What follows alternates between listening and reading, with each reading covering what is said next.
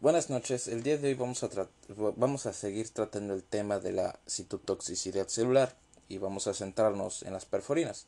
Para esto vamos a leer el artículo eh, Perforina, un actor importante en la respuesta inmunitaria, del Central European Journal of Immunology eh, del 2014. Les vamos a dejar el link en la descripción de este podcast.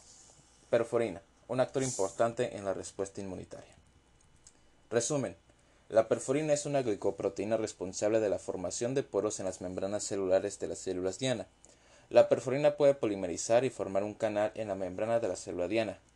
Muchos grupos de investigadores se centran en el papel de la perforina en diversas enfermedades, la respuesta inmunitaria a las infecciones bacterianas y virales, la vigilancia inmunológica y la inmunopatología.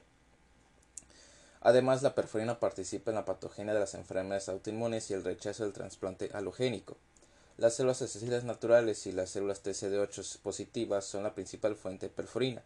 Sin embargo, las células TC4 positivas también pueden expresar una cantidad baja de perforina cuando la citotoxicidad clásica es ineficaz o está alterada. Las moléculas de perforina eh, polimerizada forman canales que permiten el transporte pasivo, no selectivo y libre de iones, agua, sustancias de moléculas pequeñas y enzimas. En consecuencia, los canales rompen la barrera protectora de la membrana celular y destruyen la integridad de la célula diana. Esta revisión se centrará en los mecanismos de acción y la estructura del desempeño. Además, en esta revisión discutimos el problema de la producción anormal de perforina en enfermedades como linfohistocitosis hematofagocítica, leucemias, eh, linfomas, enfermedades infecciosas y enfermedades autoinmunes. Una mejor comprensión del papel de esta molécula en la salud y la enfermedad abrirá un nuevo campo de investigación con posibles implicaciones terapéuticas. Introducción. La perforina es una glicoproteína responsable de la formación de poros en las membranas celulares de la célula diana. La nota sobre la estructura y función de la perforina humana se publicó en 1988. Su estructura y mecanismo de acción fue nuevamente descrito en detalle en un artículo publicado en 2010 por investigadores de la Universidad de Monash. Artículos como estos complementaron el trabajo de un ganador del premio Nobel, James Burdett, quien hace 110 años publicó la primera hipótesis sobre la formación de poros en las células diana como parte de la respuesta inmune. Las células asesinas naturales y las células TCD8 positivas son la principal fuente de perforina. Sin embargo, las células TCD4 positivas también pueden expresar una cantidad baja de perforina cuando la citotoxicidad clásica es ineficaz o está alterada. Muchos grupos de investigación se centran en el papel de la perforina en diversas enfermedades. Y eso nos lleva a la estructura de la perforina. Estructura de la perforina. La perforina es una glicoproteína de 60 a 70 kilodaltons. La base de datos nacional de proteínas indica que tiene 555 aminoácidos, lo que debería proporcionar unos 70 kilodaltons. Una sola molécula de perforina consta de cuatro dominios, incluidos dos N-terminal y C-terminal, típico de la perforina y relacionado con sus funciones biológicas. Los otros dos dominios que se encuentran en el centro de la molécula son 20% homólogos a dominios análogos en las moléculas de complemento C6, C7, C8 y C9. Uno de los dominios homólogos contiene una secuencia que permite la formación de dos estructuras beta hoja y una alfa hélice. Eh, es un dominio hidrofóbico capaz de incorporarse a la membrana lipídica de la célula diana. Además, eh, una molécula de perforina contiene un dominio rico en cisteína homólogo al receptor de lipoproteína de baja densidad LDL tipo B y al precursor del factor de crecimiento epitelial. El dominio N-terminal de la perforina contiene un sitio de unión de iones calcio que está relacionado con su función biológica. Los poros formados por la perforina en la célula diana tienen un diámetro de 5 a 20 nanómetros un canal de 14 nanómetros está formado, por aproximadamente 20 moléculas de perforina. Sin embargo, se demostró que incluso 3 a 4 moléculas de perforina pueden formar un poro eficiente. La molécula de perforina polimerizada forma canales cilíndricos hidrofóbicos que permiten el transporte pasivo no selectivo y libre de iones, agua, sustancias de moléculas pequeñas y enzima. En consecuencia, los canales rompen la barrera protectora de la membrana celular y destruyen la integridad de la célula diana. Perforina, mecanismo de acción. La perforina puede polimerizar y formar un canal en la membrana de la célula diana. La polimerización de la perforina y la formación de poros requieren iones calcio. Son responsables de la transformación de la forma globular inactiva en perforina activa capaz de incorporarse a la membrana celular. Tanto los procesos de incorporación como de polimerización dependen de varios factores como la temperatura, el contenido de fosfatidilcerina, el factor de activación de plaquetas y la activación de los receptores de membrana. La calreticulina, la calreticulina, la calreticulina es una enzima importante de los gránulos eh, citolíticos que sirve como proteína acompañante de la perforina, protegiéndola de la activación y degradación, manteniéndola en la forma glomerular.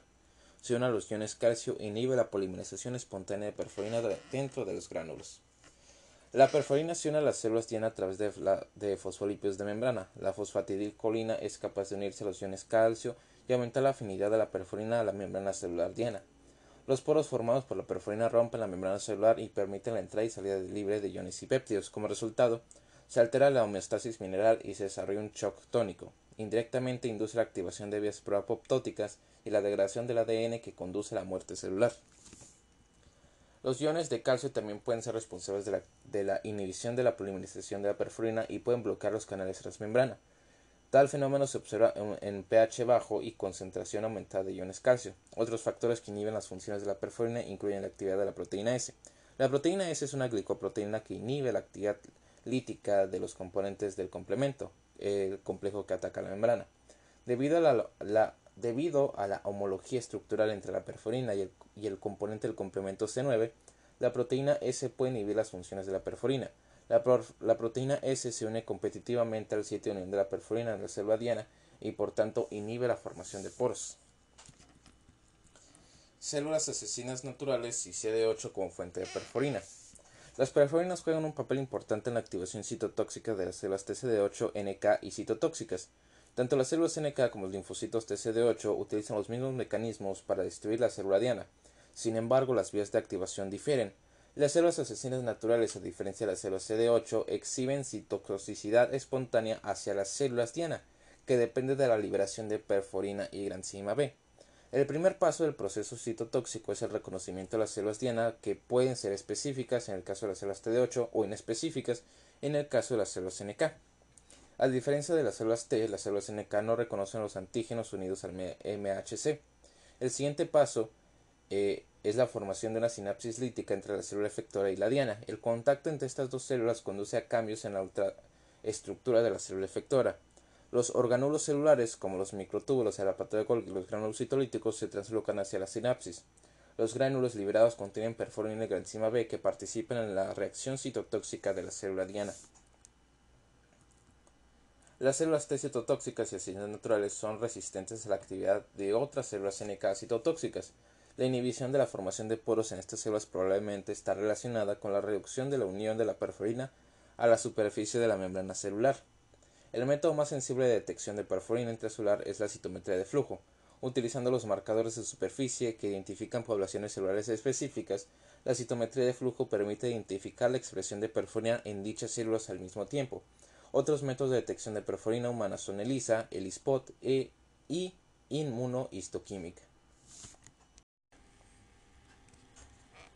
Producción anormal o actividad anormal de perforina. Un papel importante de la perforina en la función del sistema inmunológico se confirmó inequívocamente en un modelo de ratones. Los ratones en los que se escindió el gen productor de perforina tenían una función anormal del sistema inmunológico o desarrollaron linfomas y enfermedades autoinmunes. La perforina liberada del gránulo citolítico se une a la membrana de la célula diana y forma un poro que conduce a la activación de la citotoxicidad celular. La unión anormal a la superficie de la célula diana es responsable de la resistencia a la actividad citotóxica de las células efectoras, NK y CD8. Las células diana muestran varios mecanismos de escape que protegen contra la actividad de la perforina. El efecto citotóxico también puede inhibirse eh, complementándose mediante anticuerpos antiperforina.